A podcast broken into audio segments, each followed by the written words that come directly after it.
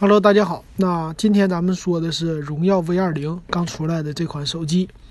首先来说它的外观，呃，这外观呢和 nova 四比起来啊，正面是没什么区别的，基本上是一样的。左上角出来一个摄像头，左上角的摄像头呢，他们家叫全视屏啊，一个屏下的摄像头。但是呢，仁者见仁，智者见智啊，一样的问题哈，就是不对称的问题。那背面呢，这造型就和 nova 四是不一样的了。首先来说，它依然保留了指纹识别这么一个原点。那背面呢，它的机身呢，这个颜色它搞了一个叫魅海蓝呐、魅力红啊、幻夜黑呀。而且呢，它这次的花纹和别人不一样了，它搞的是这种向下的一个，这算什么符号哈？我看第一眼呢，有点想起来美国的，呃，军队里边的叫下士是吧？还是中士啊什么的？反正这杠基本上就是有点像军队那个，也有点像呢，叫什么复仇者联盟啊或者什么的类似的这种盾牌的造型哈。反正这背面是这么一个造型。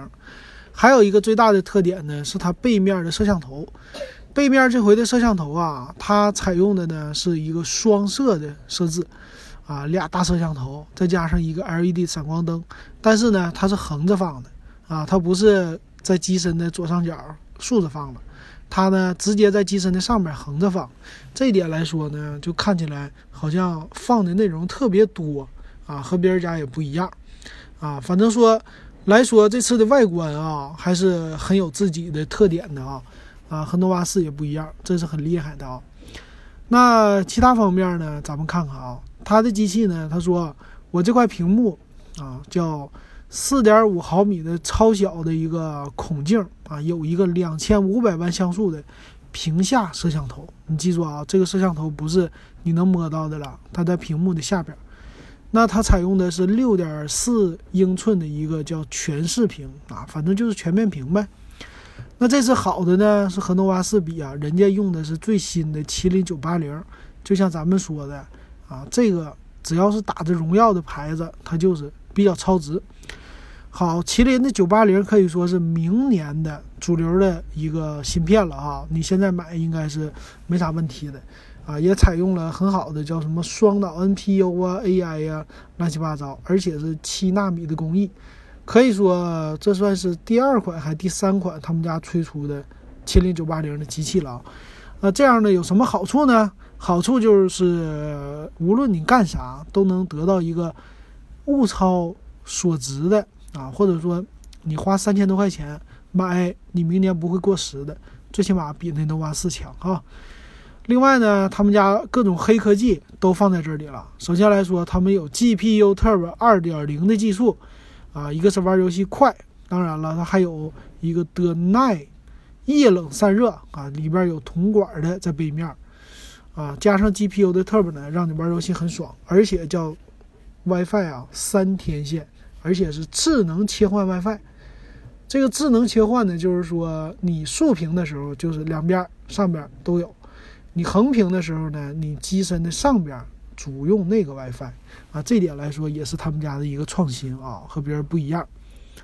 另外呢，就是后边的摄像头了，比较吓人呐，四千八百万像素。啊，这么一个大的摄像头，索尼的 IMX 五八六啊，也是很牛的一个最新的。传感器呢是达到了二分之一英寸啊，可以说是一个小单反啊，小微单。微单呢，正常来说，索尼家的黑卡，咱们上次说的啊，是一英寸啊，它这个能达到二分之一英寸，就是一半儿。但是你跟人家那个还是比不了的哈，所以只能说是在手机境界里边的小单反。啊，或者说手机境界里，它的传感器非常大，但是呢，不能跟相机比，不要拿相机去比了，但是应该比个傻瓜相机还算凑合的啊。那它最高支持到九六零帧的一个慢动作啊，这点也是很牛。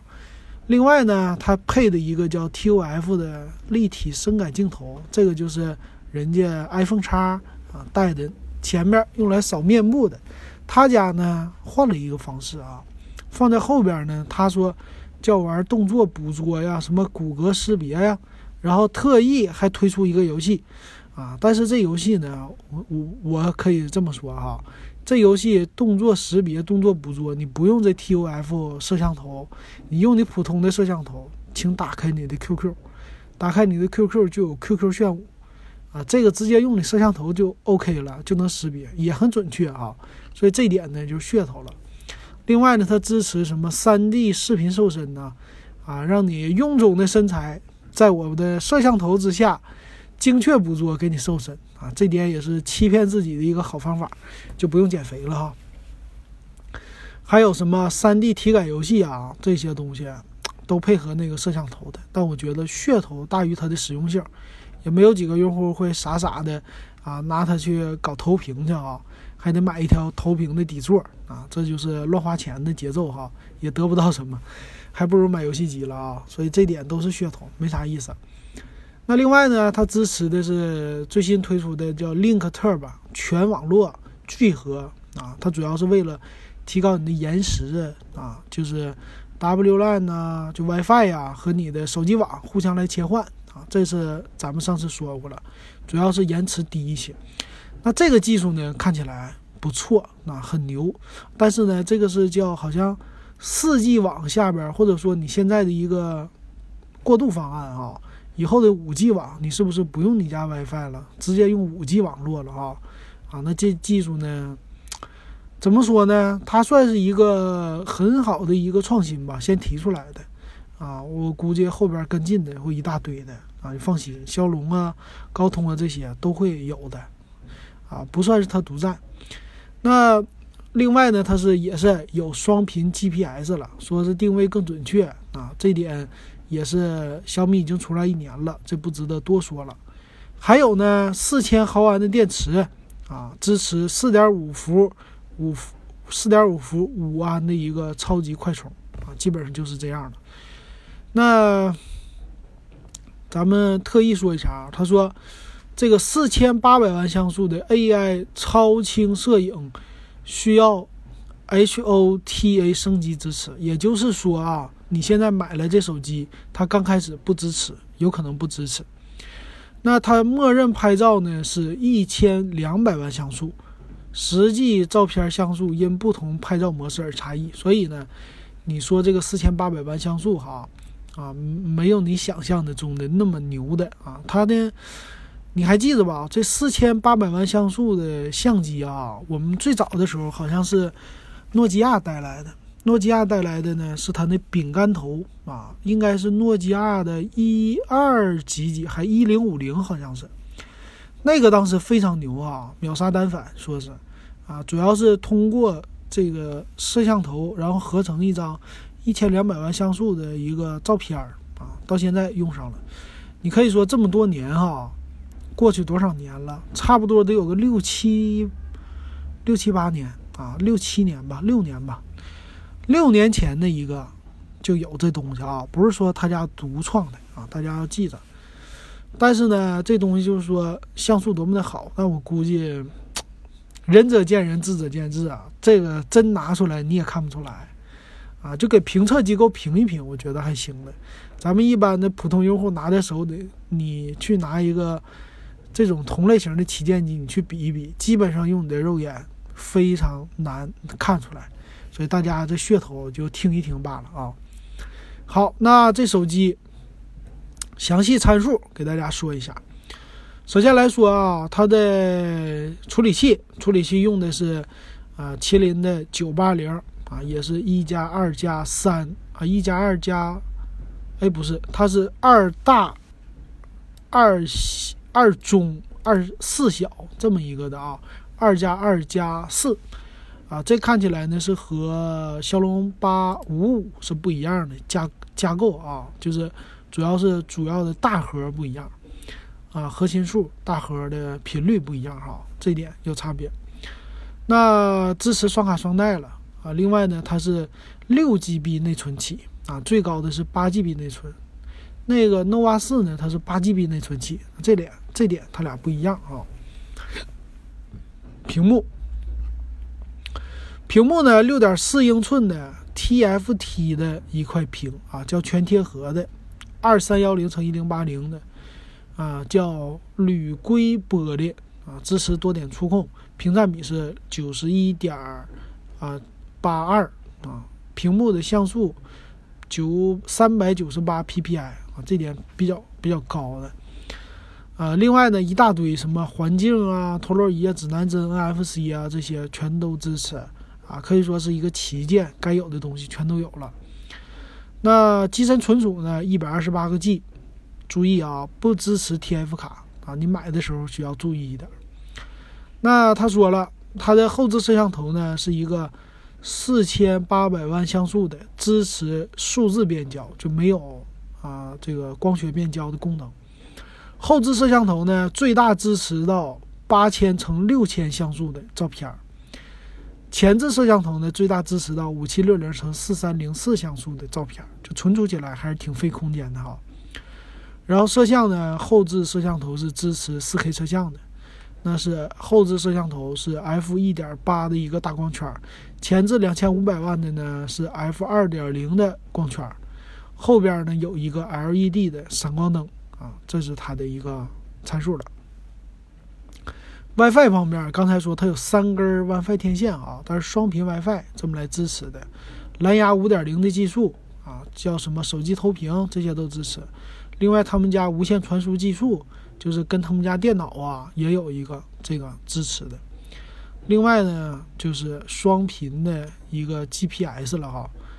呃，这双频的 GTS GPS 咱们就不多说了吧。另外呢，支持什么四 G 的语音方案、四 G 漫游啊、视频通话呀这些东西，呃，但是他家说了，防尘防水这方面它是不支持防尘防水的。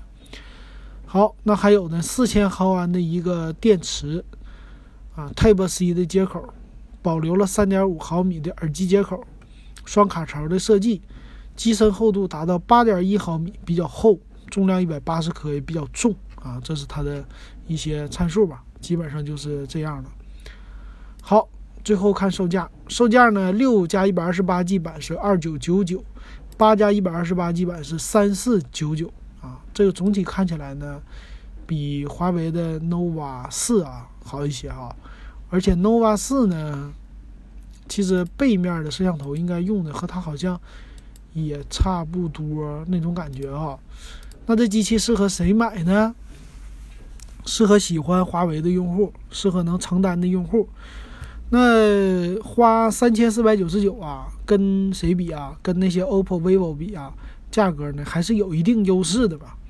啊，但是跟比它低级别、品牌级别低一级别的小米比呢，这个价格优势不太明显啊。反正它占的优势呢，是它先推出了，它比骁龙八五五的机器先上市了，上来就能卖，这点是它的优势。而且呢，毕竟它是一个国产自己自主研发的芯片，这个大家还是要支持一下的哈。但是我看起来啊，它的噱头能占据一半儿啊，就是包括这块屏幕，屏幕上的呢摄像头放在边上，这是一大噱头。然后那些黑科技，这是二大噱头，是吧？还有第三个噱头呢，四千八百万像素的后置的啊摄像头这些东西。但是总体来说还可以，最起码它跟什么。那些啊，就是去年的什么 Mate 二零啊，这些比啊，价格还算 OK。但是啊，跟自己的 V 十比啊，它的售价也是高了很多的哈。去年 V 十也就二六九九起啊，现在它这个呢，当然也是啊，二六二九九九起的。